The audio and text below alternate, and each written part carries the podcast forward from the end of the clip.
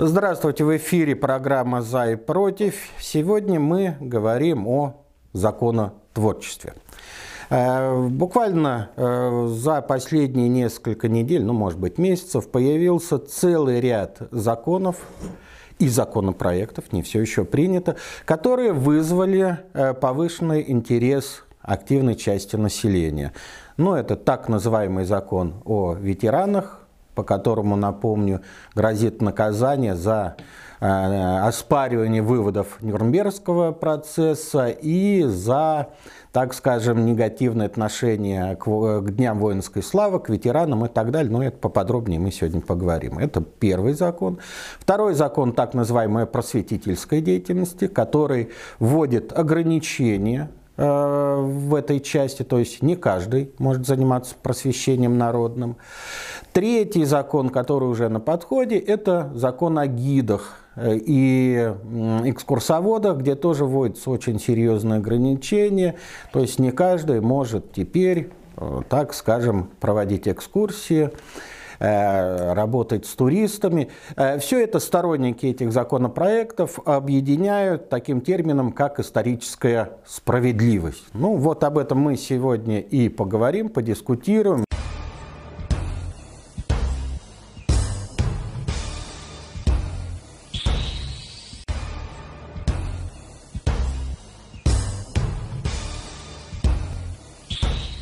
В начале буквально э, коротко, Иван, ваша оценка этих законов?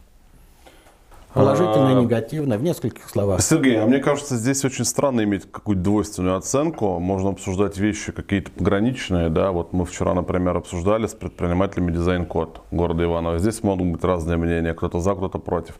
В этих вопросах, на мой взгляд, каких-то двойственных оценок быть не может. Это однозначно цензура, это однозначно попрание конституционного права на свободу слова, на свободу выражения мыслей, на свободу совести. И поэтому, конечно, конечно, мы против этого.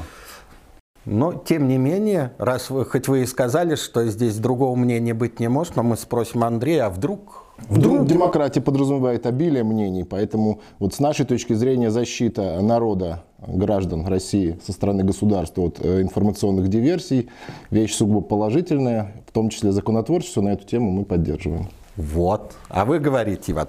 Ну, давайте уже перейдем, так скажем, к подробному более-менее обсуждению. Итак, вот три закона. Ну, они, конечно, о разном, но в целом как бы крутятся вокруг одной и той же темы.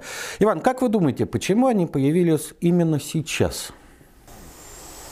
Мне кажется, это несложный вопрос, потому что в целом обстановка в стране нагнетается, потому что в преддверии выборов в Государственную Думу нужно победить, искоренить любое инакомыслие, любое свободное мнение, не совпадающее с официальной позицией, с позицией государственной пропаганды. А поскольку хоть что-то живое еще в нашей стране осталось, мы, слава богу, не Белоруссия, у нас, слава богу, по-прежнему действуют различные институты, организованные, демократичные. Конечно, не Путина и всех, кто э, с ним сотрудничает, это не устраивает, поскольку Плюрализм в нашей стране приветствовался на протяжении очень короткого исторического периода. Все, что было до, все, что было после.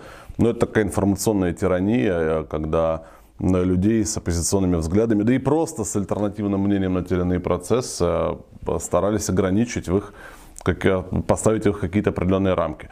Сейчас, с точки зрения пропаганды, самый подходящий момент. Экономика падает, население нищает, люди начинают возмущаться, не понимать, почему это происходит. Они начинают задавать вопросы, и чтобы не получать те ответы, которые не устраивают власть, эти законы принимаются. Андрей, вы согласны с этим?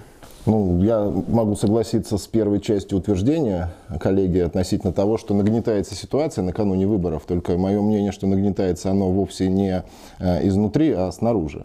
Более того, враги нашего государства, а противостояние геополитическое, цивилизационное между государствами, оно э, с повестки дня отнюдь не снято. Э, с помощью своей пятой колонны в том числе, и институты гражданского общества, которые, так сказать, работают осознанно или неосознанно на нашего геополитического противника, они и обостряют эту ситуацию. Это совершенно очевидно, используют для этого самые разные э, методы. В том числе э, вопросы образования и просвещения, они являются э, здесь ключевыми. Поэтому наведение порядка элементарно в вопросах образования после э, тяжелейших, вот когда мы говорим о плюрализме, то мы должны вспомнить вот эти э, эпохи такого тотального плюрализма. Это э, перестройка, это 90-е годы, ныне благословенными их обзывают либералы, это время, так сказать, революционных преобразований, с февральской революции и на время гражданской войны, вот эти эпохи плюрализма не принесли ничего, кроме как разрушения нашей державы, попрания всех национальных святынь, разрушения э, государственности. То есть, по сути, это смутное время. И вот, чтобы не допустить э, смутного времени в очередной раз, я считаю, необходимо в первую очередь наводить порядок в вопросах образования, к чему и призваны соответствующие законы. Иван, а что вас не устраивает конкретно вот в этих законах? Ну, я бы хотел разделить я бы хотел разделить этот вопрос. Да. А, федеральный закон об образовании действует, федеральные государственные стандарты действуют, да, поэтому речь идет в данном случае не об образовании, как пытается подменить тематику Андрей, мой уважаемый собеседник. Речь идет именно о тех сферах, которые не являются образовательной деятельностью в полном понимании этого слова. Да, я ознакомился с проектом закона, я читал его оценки. Речь идет именно о просветительской деятельности. Что мы подразумеваем под просвещением? Это нечто, что не входит в образовательные программы. Это некий обмен знаниями, навыками, умениями, опытами, который лежит за рамками образовательных, государственных образовательных стандартов, учебных планов и так далее, и так далее. То есть под эту деятельность подпадает абсолютно все. И понятно, что законодатели вводили эту э, норму с целью ограничения, как говорит а, господин Аврашко, значит, тлетворного влияния Запада, которого в действительности, конечно, нет, да, но парадоксально, что курсы по СММ-маркетингу и курсы по приготовлению пирожков на кухне, да, они тоже подпадают. Вернее, как, их можно притянуть за уши под этот законопроект, потому что мы помним, что Законопроект по блокировке интернета вводился с целью предотвращения распространения порнографии там, э, и, и, и прочих вот этих вещей. Да?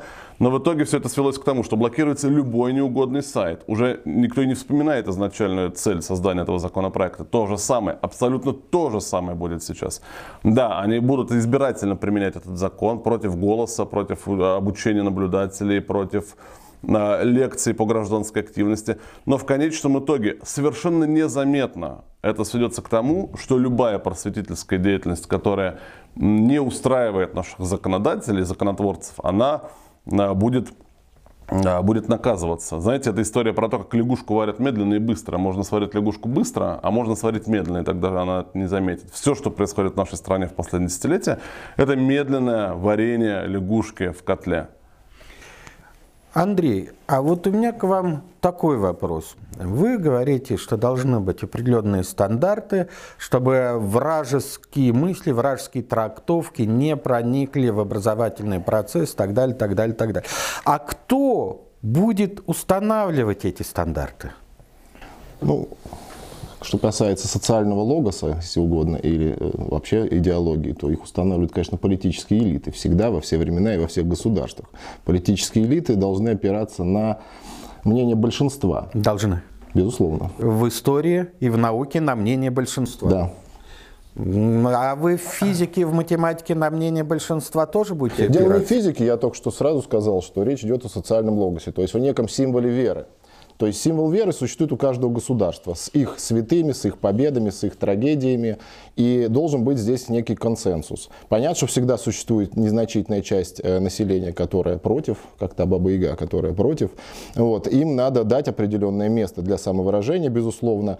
Э, когда-то это были кухни для диссидентов, сейчас э, все гораздо гуманнее. Можно организовать некие интернет-площадки закрытого типа.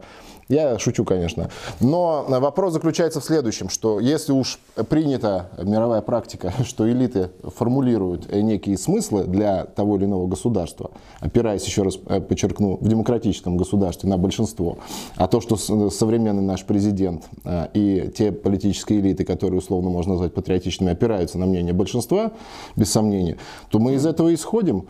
То есть должна быть некое, так сказать, э, должно быть некое соглашение в отношении самых для нас принципиальных вопросов. И вот если мы говорим о победе, то, в принципе, консенсус может звучать следующим образом. Победа наша священна, а герои этой победы суть святые. И Исходя из этого, мы просто обязаны э, не дать возможности деструктивным силам разрушать наше представление о нашей победе. Ну, я бы хотел поддержать высокий уровень интеллектуальной дискуссии и сказать, да, что согласно теории элит, Андрей несколько ограниченно понимает э, термин элита. Элиты бывают совершенно разные и разнородные. Речь может идти и о политических, и о культурных, и о финансовых элитах, и о элитах предпринимательских, и так далее, и так далее, и так далее. Да? Поэтому говорить о том, что именно элита формирует некий социальный запрос на идеологию в обществе, совершенно неверно. Идеологическая парадигма формируется в результате различных исторических процессов, которые в, наших истории, в нашей истории было много, да, и формируется под влиянием различных групп населения в том числе э, те, которые к элитам, перечисленным мной, не относятся. Поэтому говорить о том, что есть некая главенствующая идеология, это суть цензура, это 58-я статья э, Советской, Сталинской Конституции, которая была, слава богу, отменена. И не дай боже, чтобы она вернулась в, том или, в той или иной интерпретации в действующее законодательство. Да? Как только в России будет похоронен плюрализм мнений, возможность свободно высказывать свою точку зрения, мы вернемся к сталинским репрессиям, мы вернемся к системе ГУЛАГа, мы уже на пути к этому возвращению, преодолев ее первую половину, скажем так, да, и мы, конечно, этого допустить не должны. И те законопроекты, которые сейчас принимаются, если говорить о ветеранах войны, у меня, может быть, непопулярную вещь скажу. У меня нет никакого сакрального восприятия истории Второй мировой войны. Я с огромным уважением отношусь к ветеранам, я отношусь к этому, но не более как к историческому периоду нашей истории, э, нашей Родины. Да? Почему мы не вспоминаем героев Первой мировой войны или героев э, Отечественной войны 18 года? Прошло уже почти 80 лет с момента Великой Победы. Нужно эту ситуацию отпустить. Почему правительство в Тамбовской области области на днях не нашло возможности помочь похоронить ветерана Великой Отечественной войны. Люди на улицу вышли с протянутой рукой. Соберите деньги дедушку похоронить. Ветерана Великой Отечественной войны. К сожалению, а, я не хочу сказать про Андрея, но люди а, близкой ему идеологии, занимающие там определенные государственные должности, а, используют ветеранов исключительно как маркер в необходимые там даты исторические. Мы вспоминаем, вы, вернее, не мы, вы вспоминаете про ветеранов в канун 9 мая, про праздника Великой Победы, и когда нужно посадить там, очередного оппозиционера в тюрьму за клевету там, на ветерана, да, а, есть сайт в интернете, где ветераны говорят о том, о чем они мечтают. Ветераны мечтают о теплых туалетах и о водопроводе в своих лачугах, в которых они спустя 70 с лишним лет после победы вынуждены существовать. А при этом правительство занимается исключительно тем, что вводит уголовную ответственность за нелицеприятные отзывы о результатах Второй мировой войны и Великой Отечественной.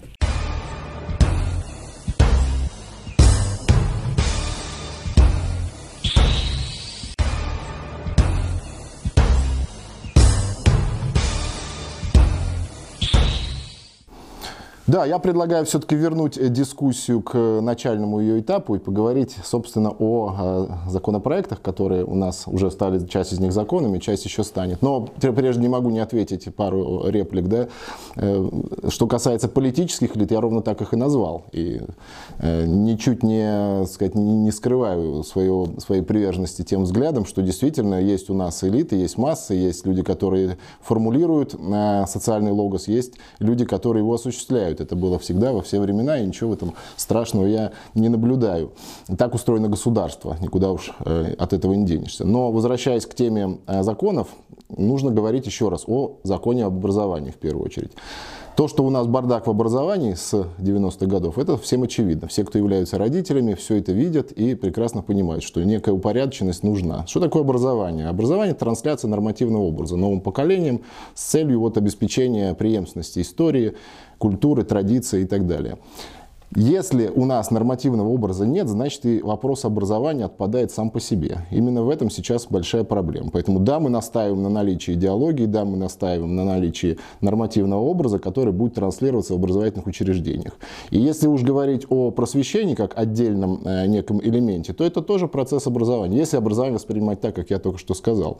И, соответственно, неурегулированность процесса просвещения и используют наши противники, э, противники и за рубежами нашего Отечества, и те, кем они пользуются, для того, чтобы вносить некий хаос в восприятие народом э, нашей страны, нашего логоса, нашего окружающего мира. Поэтому упорядочить это явление, безусловно, надо, а то возникнет когнитивный диссонанс некий. У нас в школе в рамках образовательных программ сертифицированных, лицензированных будут рассказывать об одном, о героическом подвиге нашего народа, о 28 панфилосах, о космодемьянской матросов, то есть э, все, что свято было для нас, а некий просветитель, пользуясь лазейками в законодательстве и неупорядоченностью этого вопроса, начнет а, рассказывать о том, что 28 панфиловцев не было, либо, значит, Космодемьянская была пироманка, либо еще э, что-то такое, как мы слышали все 90-е годы и конец 80-х. Я в детском возрасте это слышал, но я прекрасно помню, это Мурло Николая Карловича Сванидзе, который вещал со всех телеэкранов и вторила ему Новодворская. Вот этот легион бесов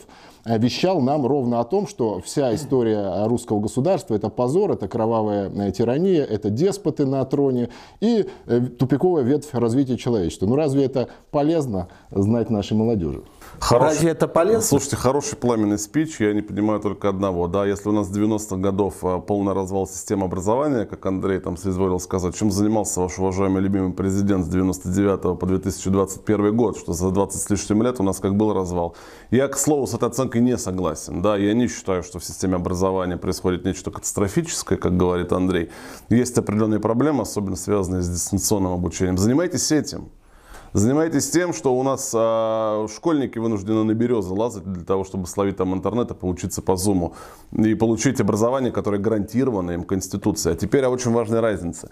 А, заключается она в том, что образование это происходит по неким государственным стандартам. И э, человек, получая среднее образование в средней общеобразовательной школе, обязан его получить. И это обязанность родителей гарантировать своему ребенку хотя бы начальное среднее образование. Да, если говорить о просветительской деятельности, то никто не вправе обязать человека а, просвещаться в том или ином направлении, которое ему интересно. Это личный выбор мой, ваш, Сергея, получать те знания, которые мы хотим получать. Да, почему вы считаете, что кто-то из депутатов, вне зависимости от их партийной принадлежности, почему вы считаете, что президент страны вправе ограничивать мои конституционные права? Вы понимаете, что тот закон, который сейчас хотите принять, это полный запрет на самообразование. Вы за свою э, долгую успешную жизнь прошли хоть один курс на курсере, на нетологии.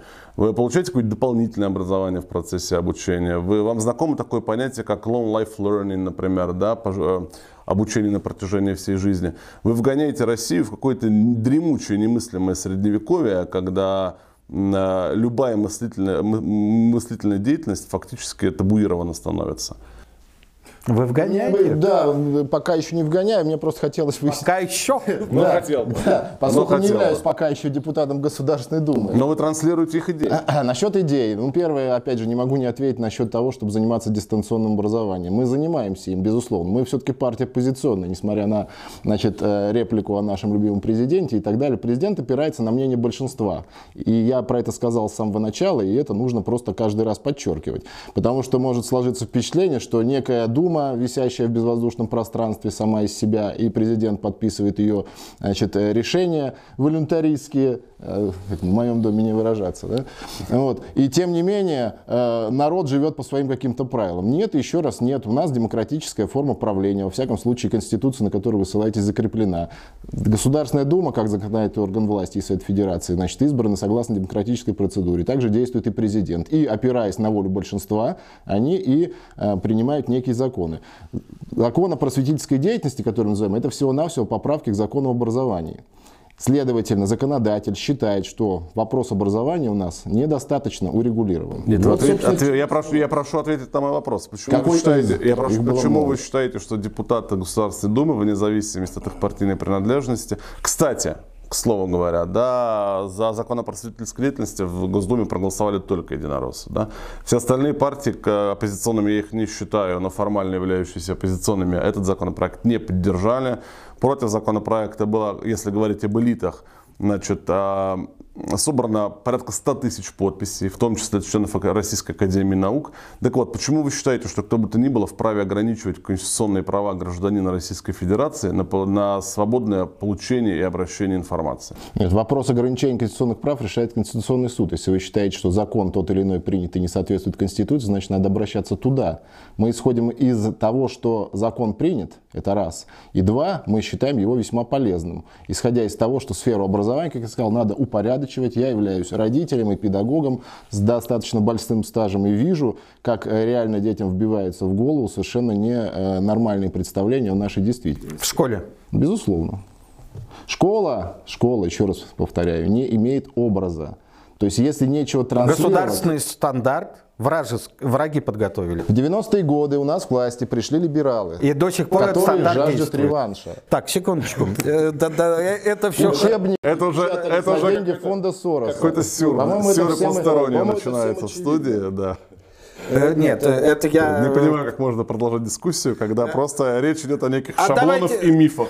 А давайте мы чуть... Разоблачить эти? Да, давайте мы чуть-чуть, раз- вот чуть-чуть развернем. Андрей, э, я пытаюсь соблюдать нейтральность, но, извините, ученый, кандидат наук, поэтому у меня все-таки есть один вопрос к вам.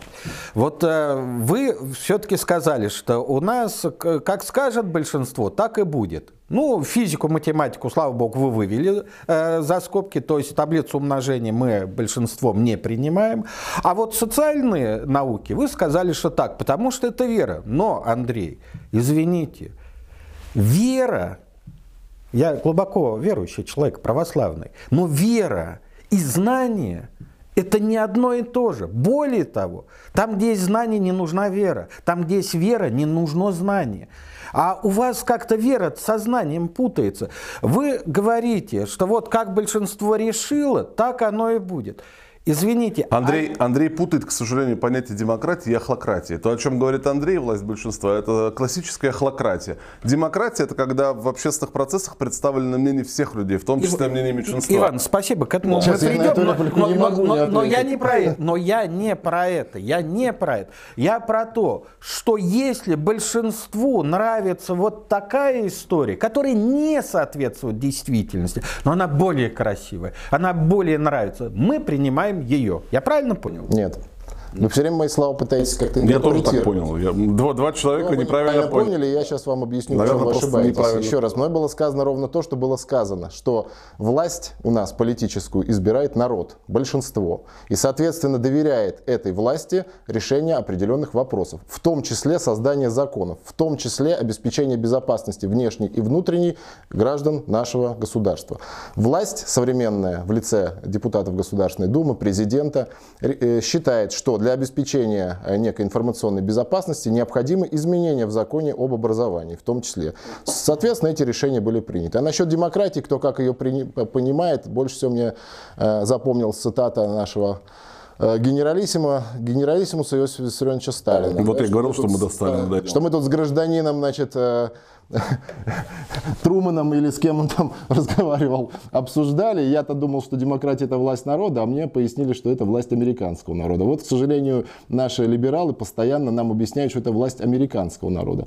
Русская демократия это власть русского народа. Соответственно, нам э, и формировать наши ценности, наши смыслы, наши принципы. То есть надо говорить ровно об этом. Образование это процесс трансляции образа, образа того же самого народа. Соответственно, образование должно быть наполнено некими, в том числе, мировоззренческими принципами, которые... Но к науке это, К отношение науке не это не имеет вообще никакого отношения. Вот и договорились. Образование существовало Вот- и до всякой науки. Вот и договорились. Что такое образование? отношение к науке. То, о чем вы сейчас говорите, Андрей, это не образование, это пропаганда. Это создание мифов и искусственной реальности, в которые хотят э, на наш ве- великий многонациональный народ погрузить. К сожалению, к сожалению, для вас в стране еще остались люди думающие, которые способны критически оценивать то, что происходит, и не э, заниматься там исключительно добрямсом только потому, что большинству по какому-то нелепому стечению обстоятельств, оказавшемуся в Думе, показалось, что нужно еще чуть сильнее закрутить гайки. Время подошло к концу. И буквально, э, Иван, э, ваше мнение изменилось, ваше отношение к этим законам изменилось в процессе нашего обсуждения? Но мне стало чуть понятнее аргументация тех, кто выступает за принятие этого закона, но мнение э, мое осталось прежним. Отрицательно. Ну, разумеется. Андрей, ва- ваше последнее слово, несколько минут буквально. Наше дело правое, враг будет разбит, победа будет за нами. Ну что ж, напоминаю, сегодня у нас в студии были Иван э, Крисанов, член партии «Яблоко», руководитель. И вот это уже очень важно. Вот слушайте внимательно. Руководитель детского языкового лагеря «Объединенное королевство» Пятая колонна, пятая Ну, я колонна. попросил бы воздержаться от навешивания ярлыков, А-. А- разберутся. а- и Андрей Осташко, председатель регионального э, отделения партии «За правду», директор Центра военно-спортивной подготовки «Светлояр», милитарист и националист. Сядем все. Вот. Ну и э, любитель вешать ярлыки Сергей Клюхин. Спасибо, что смотрели, спасибо, что слушали. Да, Андрей, мы вас не спросили. Мы вас не переубедили. Пока нет. Пока нет, но видите? Имеет смысл Горбата, горбат. Горбатова могила исправит. Да, вот считаю. Андрей считает, что нет, что значит просто у вас не было достаточных аргументов. Спасибо вам, что смотрели нас. Пишите, звоните, предлагайте свои темы. Всего доброго.